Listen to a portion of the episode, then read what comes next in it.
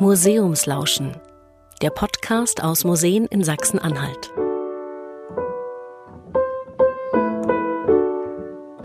Herzlich willkommen. Wir begrüßen Sie zu dieser Folge unseres Podcasts.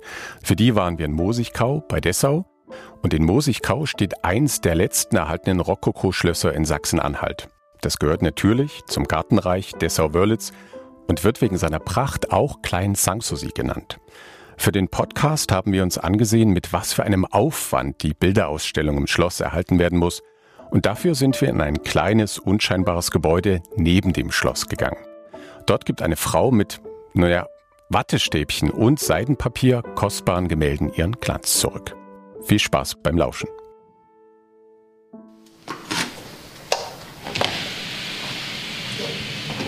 An einem langen Teleskoparm aus Metall baumelt eine tellergroße und durchsichtige Absaugglocke und die hängt gerade knapp über der rechten Hand von Annette Schmäht.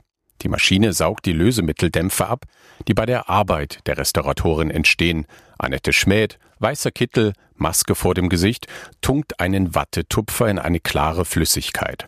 Und dann rollt sie den Tupfer mit winzigen und sorgfältigen Bewegungen über das große Gemälde, das vor ihr liegt. Der Firnis wird hier mit Lösemitteln runtergenommen. Das wird abgerollt. Das ist ein Vorgang, der relativ schnell geht. Relativ schnell. Aus Laiensicht ist das mindestens eine heftige Übertreibung, denn Annette Schmäht entfernt Millimeter für Millimeter den Firnis von dem Bild. Das ist mehr als einen Meter hoch und mehr als einen Meter breit. Ein Firnis ist so etwas wie die Schutzschicht eines Gemäldes. Der klare Anstrich sorgt aber auch dafür, dass Ölfarben schön satt wirken und alles einen einheitlichen Glanz bekommt. Bei dem Bild vor Annette Schmäht ist der Firnis aus Naturharz aber über die Jahrhunderte gealtert. Und hier kommt es dazu, dass wirklich nachweislich der Firnis gefärbt ist. Dazu habe ich Proben entnommen. Und dass der Firnis auch durch ähm, die zu hohen Luftfeuchtigkeiten zerstört wird. Sie müssen sich das vorstellen wie eine Glasplatte, die in ganz kleine Bröckchen zersprungen ist, wird ja auch undurchsichtig. Und das bedeutet, dass wir hier, auch wenn wir an der Malschicht arbeiten müssen, den Firnis abnehmen. Wie undurchsichtig der Firnis über die Zeit geworden ist, kann man auf dem Gemälde auf dem Tisch der Restauratorin direkt vergleichen. Der noch unbehandelte Teil ist so groß wie ein A4-Blatt. Dort wirkt es so, als sei das Gemälde mit einer Schmutzschicht überzogen, die Farben erscheinen richtig matt. Kein Vergleich zu den Flächen, die Annette Schmäht schon freigelegt hat. Dort sieht man, auch wenn man kein Kunstexperte ist, das Bild hat ein echter Meister angefertigt. Peter Paul Rubens ist so talentiert, dass bei ihm jeder Pinselstrich sitzt. Wolfgang Sabelsberg leitet die Abteilung Schlösser und Sammlungen bei der Kulturstiftung Dessau-Wörlitz. Er weiß ganz genau, an welcher Stelle dieses Rot, dieses bläuliche Lila einzusetzen ist, um Tiefen zu erzeugen, um die richtige Anatomie, wenn man sich diesen Arm ansieht oder die Hand, der Griff einer Hand setzt sich natürlich immer vor in den Muskeln des Unterarms und des Oberarms. Und das zu beobachten, das studiert zu haben und dann eben mit dem notwendigen Talent führt dazu, dass das unnachahmlich ist. Eben kein anderer so beherrscht, wie er das kann. Der Stimme von Wolfgang Savelsberg ist es deutlich anzuhören. Der Rubens ist einer der absoluten Stars der Gemäldesammlung von Dessau-Wörlitz und das Bild hat einen unschätzbaren Wert. Dieser Auftrag für dieses Gemälde ist ähm, ergangen von Frederik Hendrik von Oranien-Nassau, dem Statthalter der nördlichen Niederlande, der tatsächlich ob trotz der wirklich bedeutenden Maler in seinem eigenen Land den südniederländischen, also habsburgischen, katholischen Maler beauftragt, sein Hochzeitsbild für seine äh, Frau zu malen. Und zwar 1626 haben die beiden geheiratet, Frederik Hendrik und Amalia von Solms. Also ein Auftragswerk, was vollständig eigenhändig ist.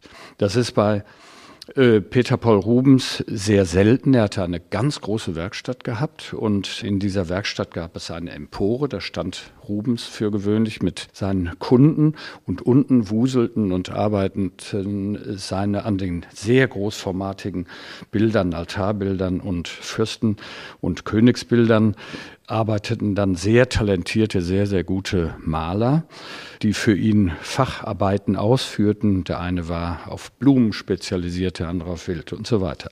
Also, dass wir ein eigenhändiges Gemälde äh, von Rubens hier haben, was also völlig unbeschädigt ist, also ohne jeden Verlust überkommen, ist es natürlich grandios und für uns ein Glücksfall und auch für das Land Sachsen-Anhalt natürlich ein Glücksfall. Dieser wertvolle Glücksfall hängt normalerweise im Wörlitzer Schloss. Doch bis er dort wieder zu sehen ist, dauert es wohl noch ein halbes Jahr. Annette Schmäht muss noch den letzten alten Firnis runternehmen, neuen auftragen und auch sonst noch so einiges am Meisterwerk reparieren. Das Bild ist ja ungefähr 150-jährig nach Wörlitz gekommen und wurde dann dort als relativ junges Bild direkt an die Wand genagelt. Sie können das erkennen in diesen brutalen Löchern, die durch die Bildhaut durch äh, mit mit schmiedeeisernen Nägeln an die Wand genagelt wurde. Das ist der eine Punkt. Der zweite Punkt ist, dass es äh, ja dadurch, dass es fest mit der Wand verbunden wurde, äh, sich nicht so sehr bewegen konnte, dass dadurch die Malschicht Deformationen hat. Wir sehen das hier unten in dem Bereich und in der Mitte des Bildes sehen wir ja hier so eine Faltenbildung. Hier wurde dann rückseitig schon mal dran gearbeitet in den 30er Jahren des 20. Jahrhunderts, hat ein Restaurator dort schon mal einen Flicken draufgeklebt, der sich jetzt zusätzlich noch markiert. Sie als Laie können das nicht, vielleicht jetzt nicht so sehr gut erkennen, weil das Bild auch liegt, aber man sieht es eben, wenn es steht. Es ist nicht straff gespannt, dadurch entstehen weitere Schäden. Für die Restauratoren ist es ein besonderes Bild denn es ist ihr Abschiedsgeschenk, ihre letzte Arbeit. Nach mehr als 40 Jahren geht sie in den Ruhestand. Die gesammelte Erfahrung und Routine hilft ihr dabei, auch mit ruhiger Hand an so kostbaren Gemälden zu arbeiten. Die Wertigkeit der Objekte, die vor mir liegen, die blende ich aus, damit ich nicht mit irgendwelchen Voreingenommenheiten herangehe. Ich orientiere mich nur am Schadensbild, an der Gegebenheit, Dazu muss ich den Aufbau des Objektes erforschen. Ich möchte, muss die Ursachen finden, weil das Objekt ja nie mit mir spricht wie ein Patient. Und dann suche ich mir diese geeignete Konservierungsmethode aus. Auf einem Tisch neben dem teuren Rubens liegt ein weiterer Kunstpatient, ein Bild von Daniel Meitens. Das zeigt eine mit Pflanzen umrankte Venus, und es sieht so aus, als ob auf dem Ölgemälde viele weiße Pflaster kleben. Tatsächlich handelt es sich um eine weitere Konservierungsmethode. Die vermeintlichen Pflaster sind eigentlich Seidenpapierstreifen. Die nutzt die Restauratorin dazu, lose Farbpigmente wieder anzupressen. Dafür stehen auf manchen Papierstreifen alte Bügeleisen als Gewicht. Die Schäden am Gemälde sind entstanden, weil sich die Leinwand über die Jahre leicht bewegt hat. Die Malschicht hingegen bleibt starr. Dabei entstehen kleine Risse. Und diese Krakeluren, diese Risse sind ganz normale Alterungserscheinungen wie unsere Falten, müssen Sie sich vorstellen. Und durch die Risse dringen natürlich auch Bakterien ein und die Feuchtigkeit oder äh, auch die Feuchtigkeit geht durch die Risse nach außen, weil ja die Malschicht wasserunlöslich ist. Und auch durch diese Risse geben wir wieder den neuen Leim nach unten. Mit Netzmitteln, mit Konservierungsmitteln versuchen wir das mit Wärme und Druck äh, wieder einzubügeln. Grund für die Mini-Bewegungen der Bilder sind Temperaturschwankungen und auch Veränderungen der Luftfeuchtigkeit. Diese sind vor allem in den vergangenen Jahren schlimmer geworden. Wir erinnern uns an die trockenen Sommer, die ernste Folgen für die wertvollen Kunstschätze haben. Dass die Trockenheit der Klimawandel natürlich auch Einzug im Museum hält, merken wir Fachleute relativ schnell. Hält die Trockenheit länger an, so wie momentan, dann macht sich das natürlich erforderlich, dass wir auch in den Häusern künstlich Feuchtigkeit zufügen müssen und eventuell Einzelobjekte, die jetzt schon schwer geschädigt sind, die Lockerungen in der Fassung in der Malschicht haben, äh, müssen wir dann herausnehmen und hier in der Werkstatt mit zusätzlicher Feuchtigkeit versorgen. Wir haben aber auch eine Klimakammer, die sich hier außerhalb befindet, die ist kälter und noch feuchter als hier drin. Und dort werden Kunstobjekte, die es jetzt besonders äh, nötig haben, zum Beispiel Holztafeln, Die werden dort über längere Zeit zwischendeponiert. Dort wird die Feuchtigkeit, die über die drei, vier Jahre verloren gegangen ist, auch genauso lange wieder zugeführt. Ein Riesenaufwand bei rund 800 Gemälden, um die sich die kleine Werkstatt kümmern muss. Ein Teil dieser Schätze hängt im Rokoko-Schloss in Mosigkau, das nur wenige Schritte entfernt steht. Sonnengelbe Fassade, vier schmale Säulen neben dem Eingang, meterhohe Fenster.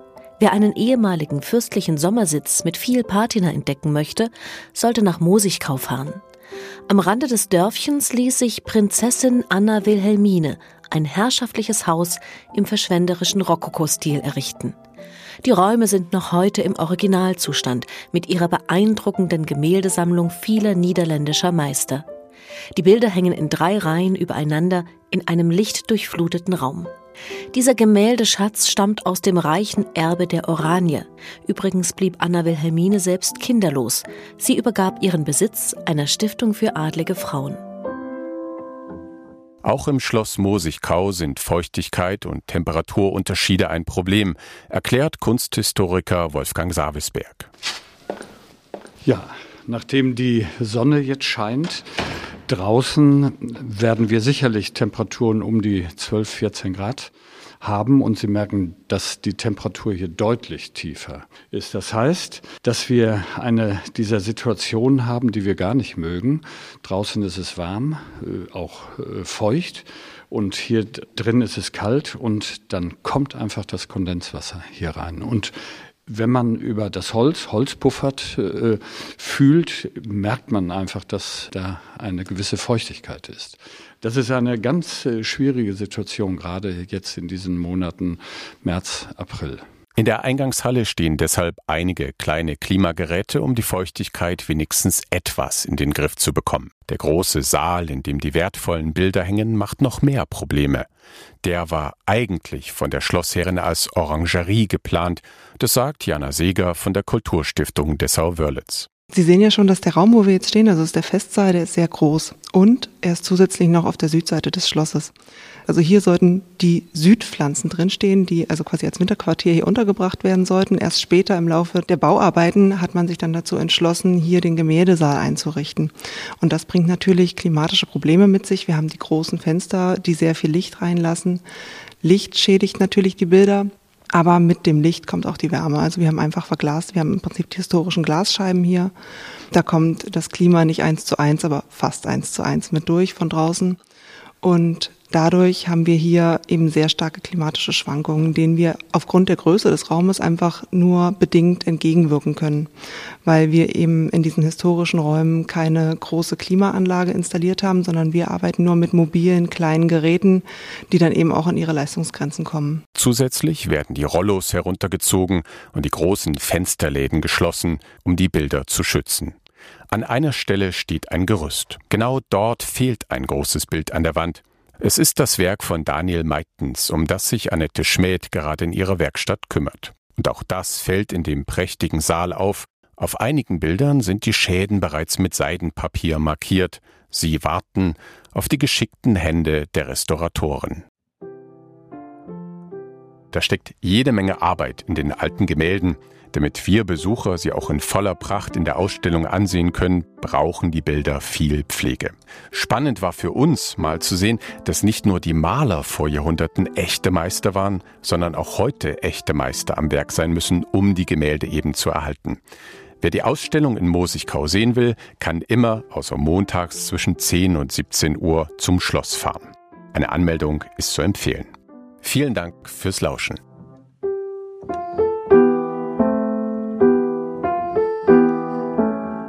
Museumslauschen. Der Podcast aus Museen in Sachsen-Anhalt ist ein Projekt des Museumsverbandes Sachsen-Anhalt in Kooperation mit den beteiligten Museen und Partnern anlässlich des Internationalen Museumstages 2021. Ermöglicht wurde die Umsetzung der Podcast-Reihe über die Förderung des Landes Sachsen-Anhalt.